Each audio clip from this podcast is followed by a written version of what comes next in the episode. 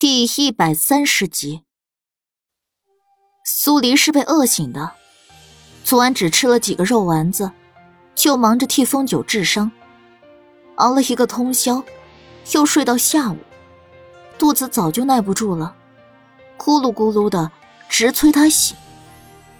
睁开眼，没看到莫连锦，繁星坐在一侧的桌子面前，单手撑着桌面，小睡着。他才掀开被子下床，繁星立刻跟着醒过来。四小姐，我没事，辛苦你了，你快去睡一睡，我去看看风九。可，你精神不好，怎么保护我？听我的，你先去好好休息一下。苏黎用不容置疑的声音下令，繁星只得点头离开。苏黎捏了下自己的脸，果然肿了。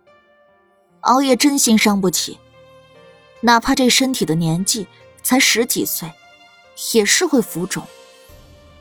他先拐去风九的房间，祝谦两眼通红的坐在那儿。看样子，从昨天晚上到现在，他都没合过眼。见到苏黎，祝谦一下就窜了起来。丑姐姐，你快瞧瞧风九，他怎么还没醒啊？苏黎被他推着到了床榻前，伸手替风九把了个脉，脉象还是很乱。又伸手摸了摸他的额头，有点发烧，大概是有炎症了。没办法，这里的医疗水平只能这样。他在记忆里搜索了一遍。找出对萧炎有速效的药方，把长笛叫过来，吩咐他去找药材。而后，他替风九把纱布换了一遍，又问清楚了风九有没有发生过什么症状。心里有底后，他才离开房间，去厨房里找吃的。虽然不是饭点，但厨房里的吃食不少。苏黎直接在那儿把小肚子喂饱，然后替祝谦拿了点儿，离开厨房，打算去风九房间。莫连锦正好从外面回来，一眼就看到他手里的肉丸子。没等苏黎说话，两个碗又被抢了去。我昨日说过，多吃油性不好。苏黎磨了磨后槽牙，我已经吃过了。这是给祝谦的。莫连锦脸色变了变，这才看到苏黎嘴边的油渍。苏黎没好气的把碗夺了回来：“你这观念可得改一改，人生苦短，想吃什么就吃什么，想做什么就做什么，何必给自己设那么多条条框框？”莫连锦气息一敛，高大的身影忽的靠近。伸手揪住他的后衣领。如此，那我想做什么，便能立刻就做了。你想干什么？苏黎两手都拿着碗，根本腾不出手拍开他。王妃，长笛恰好把需要的药材买了回来，下意识就开口喊了一句。喊完他就后悔了，果然。自家王爷看过来的眼神，简直想把他千刀万剐。苏黎瞪了眼莫名其妙的莫连锦，不跟他一般见识，走向长笛，看了眼他手里拎着的药包。你去煎药，文火，把三碗水煎成一碗。好。吩咐完长笛，苏黎把吃的送去给祝谦。祝谦摇摇头，我吃不下。风九若是活不过来了，就算我追到阴曹地府，我也要他娶了我。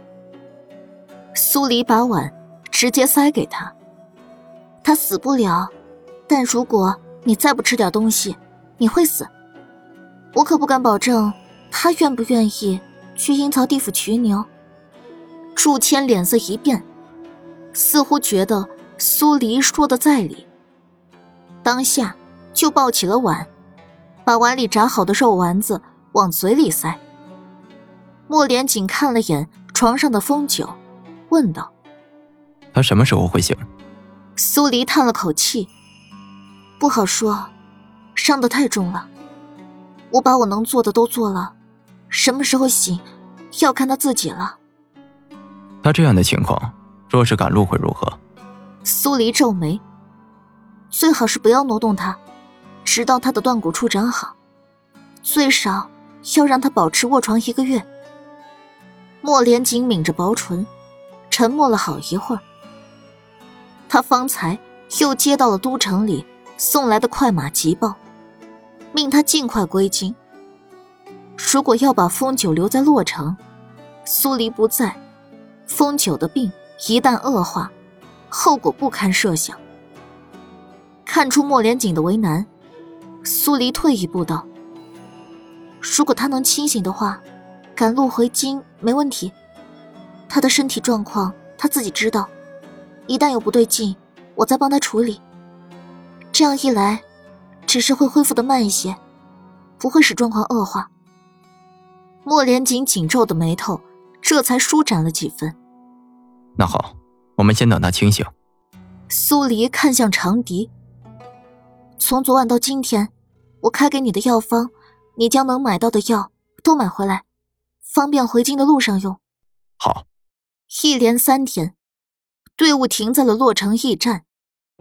在第三天晚上的时候，一直反复发烧的风九，终于恢复了意识，清醒了过来。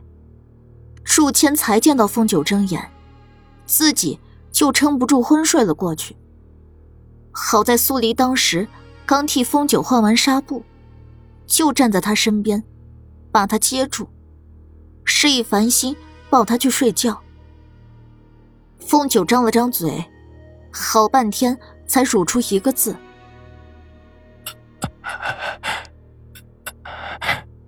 水。”苏黎倒了杯温水过来，刚准备喂他，莫连锦脸色直接一黑，接过了他手上的水，自己凑到床榻前喂风九。自己的女人。怎么能喂别的男人水喝？看不到的时候也就算了，看到了肯定要不许。风九小口喝完水，想笑话莫连锦几句，浑身一用力，身上就如同被人拆了骨头似的疼了起来，只能憋住。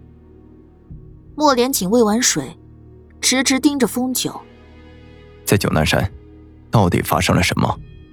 青木去了那处几天，传回来的消息都是毫无发现。风九对上莫连锦的视线，没好气的骂了一句：“那帮臭不要脸的！如果不是他们偷袭，我怎么会落到这副田地？”莫连锦无语。风九向来没个正形，他着急知道九难山上藏了什么猫腻。风九。却要先挽回点面子。风九见莫连锦黑脸，喘了口气，才进入正题。我在九难山发现了师傅留下的痕迹，最后一个痕迹指向九难山的山顶，我便寻了过去。哪知道那些人是什么身份？我哪知道他们是什么鬼身份？不过每个人的衣饰上都绣着条古怪的蛇。蛇。苏黎跟莫连锦异口同声的反问，而后又相互对视一眼。巫族人，巫族。风九也是一怔，巫族人不是早就隐世了吗？什么时候又跑出来作怪了？说来话长。莫连锦眉头紧皱，看向风九道：“你刚醒，先把身体养好。”我们再去驿站停留一日，后日一早出发归京。风九呲了下牙。那我师傅的事儿，青木去了九南山，什么也没有发现。巫族人怕是撤走了。师傅最后留下的痕迹显示，他朝九南山的山顶去了，找不到师傅，我也没脸回驿门。若你想再探九南山，也得先将自己的身体养好。莫莲紧睨了眼风九，他全身被纱布缠着，连动一下都困难。风九认命的叹了口气，而后看向苏黎：“小师妹，这回还真是多亏你了。是你未雨绸缪，把神方术给了我，要不然我也没办法把你救回来。看来是老天不愿亡我。”风九苦中作乐的笑了笑，因为说话太多，额上冒出了层层冷汗。苏黎好笑的。看了眼莫连锦，他额头上的汗是你擦还是我擦？莫连锦默了默，从牙缝里挤出两个大字：“我来。”苏黎无语的看着莫连锦替风九擦汗，嗅了嗅鼻子，只觉得房间里醋味熏人。他救风九的时候没见这家伙吃味儿，现在。风九被救回来了，他连他碰风九一下都有意见，莫名觉得这样的他居然有点蠢萌。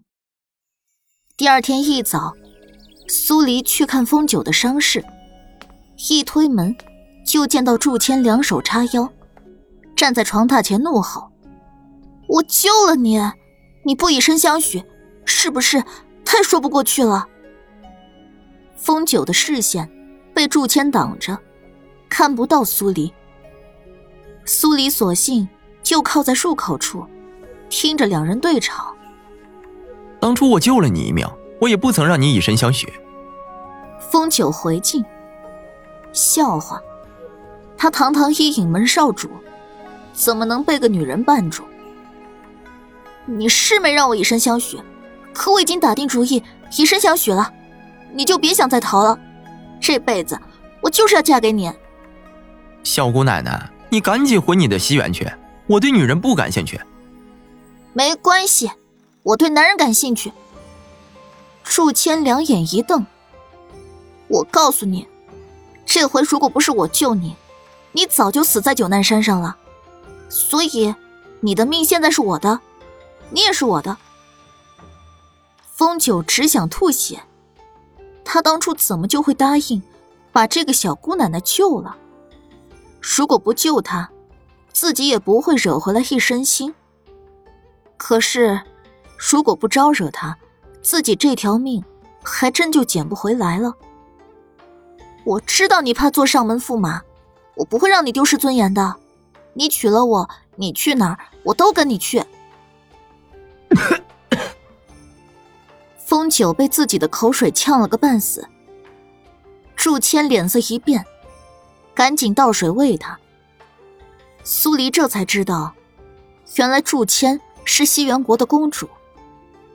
还真没想到，一个娇生惯养的公主，居然有力气把风九从九难山拉到洛城，铁定是真爱无疑了。苏黎轻咳了两声，然后。才走进去，数千刚喂完风酒水，风九见到苏黎，难得的红了脸，尴尬不已。苏黎朝他笑了笑，感觉怎么样？我替你敷药。莫连锦那家伙不抢着来？苏黎刚要答话，莫连锦就从外面走了进来。好吗？替风九敷药的事儿，又由他代劳了。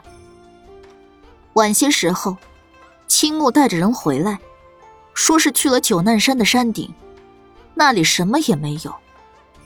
都城的急报又送来了一封，莫连锦只得压下再探九难山的心思，让队伍准备好，次日一早出发归京。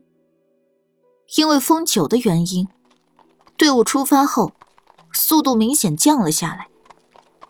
五天后的中午，队伍经过城阳县。因为时间紧迫，带的吃食、干粮也还够。莫连锦没准备在这个地方稍作休整，而是继续赶路。